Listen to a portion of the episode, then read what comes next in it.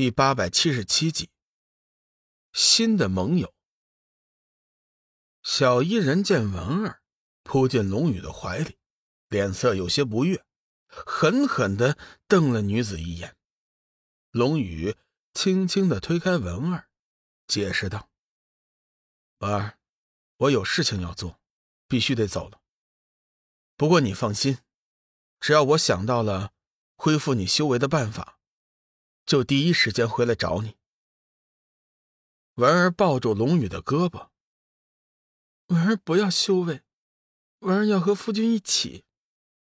女子闻言走了过来，说道：“傻孩子，你怎么可以不要修为呢？没有了修为的支撑，你的寿命会很短的。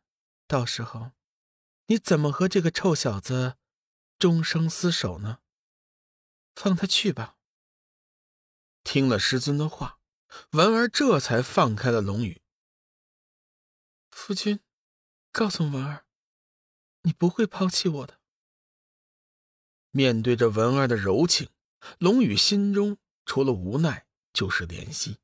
他握着文儿的手，认真的说道：“你放心，我会对你负责的。”直到今天，龙宇失踪。已经有一个月的时间了，这段日子，仙界不断传出来各种各样的小道消息。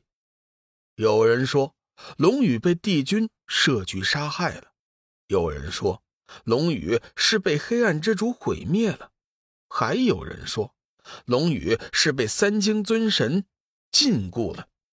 总之，一时间谣言满天飞。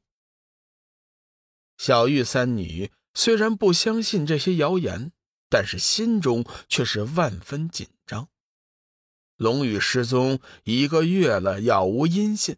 西方仙主对龙宇已经渐渐的失去了信心，对先前的结盟之事已经完全放弃了。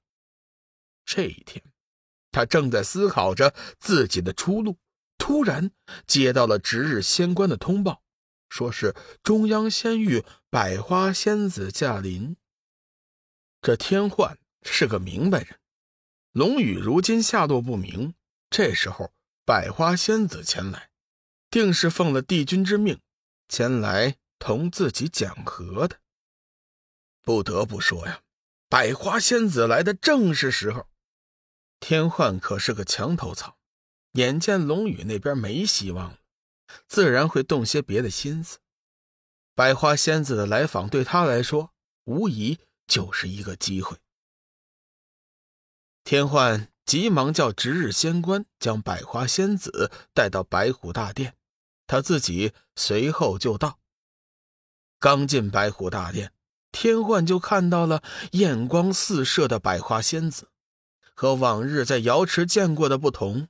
百花仙子今日穿的很是随意，一身白色长裙显得亭亭玉立，领口开的那是很低的，露出了大片的雪白和一截同样白色的。不知天子大驾光临，有失远迎啊！恕罪，恕罪。天欢边走边笑。若是以前以百花仙子的身份之尊，天幻见了必将行大礼。如今却是不同了，五大仙域几乎是同样的身份地位，天幻自然就不会卑躬行礼，显得极为自然。仙主大人客气了，奴家冒昧来访，还望仙主大人见谅。百花仙子也知道如今的情景，并没有对天幻的无礼而感到不高兴。仙子请坐。双双落座之后，天幻说道：“不知仙子驾到，所谓何事啊？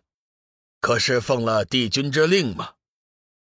百花仙子嘴巴一抿，微微一笑：“仙主大人的意思，是奴家不能以个人的名义。”来看看你吗？百花仙子这一声却是风情万种，媚骨天成，耀眼的让天幻无法直视。生怕多看一眼，眼睛都会被其光芒灼伤，却又偏偏舍不得挪开那视线，宁愿拼着眼睛瞎了，也要一直将其凝视的女人。百花仙子眼见天幻死死的盯着自己，面含微笑，风姿卓越，笑道：“仙主大人，莫不是看花了眼吗？”天幻闻言。急忙回过神来，面色有些尴尬。百花仙子明显的不在乎。仙主大人，大家都是聪明人，你应该知道我此番前来的目的。天幻并没有马上回答，他发现百花仙子今天的举动有些异常。按说，她现在身为帝君的女人，言行举止应该是要收敛一些才对。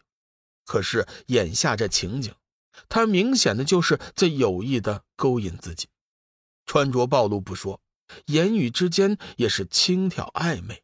莫非？天幻故意装傻，：“ 呃，在下愚钝，请仙子明示。”百花仙子娇嗔一眼，笑道：“仙主大人真是揣着明白说胡话呀。”龙宇已经失踪一个月了，生还的希望估计不大了。难道仙主大人就不想寻求新的盟友吗？天幻见百花仙子直接说出了自己的目的，笑道：“哈哈哈哈仙子何时听过在下同龙宇结盟了呀？根本就是没有的事情嘛。”百花仙子微微一笑，说道。没有，自然更好。今天我代表帝君，专门邀请你结盟，不知仙主意下如何呢？天幻见话已挑明，索性说开了：“仙子，同帝君结盟，我很乐意，但是我想知道，帝君有多少诚意呀？”百花仙子笑了笑：“我想先听听。”仙主大人的意思。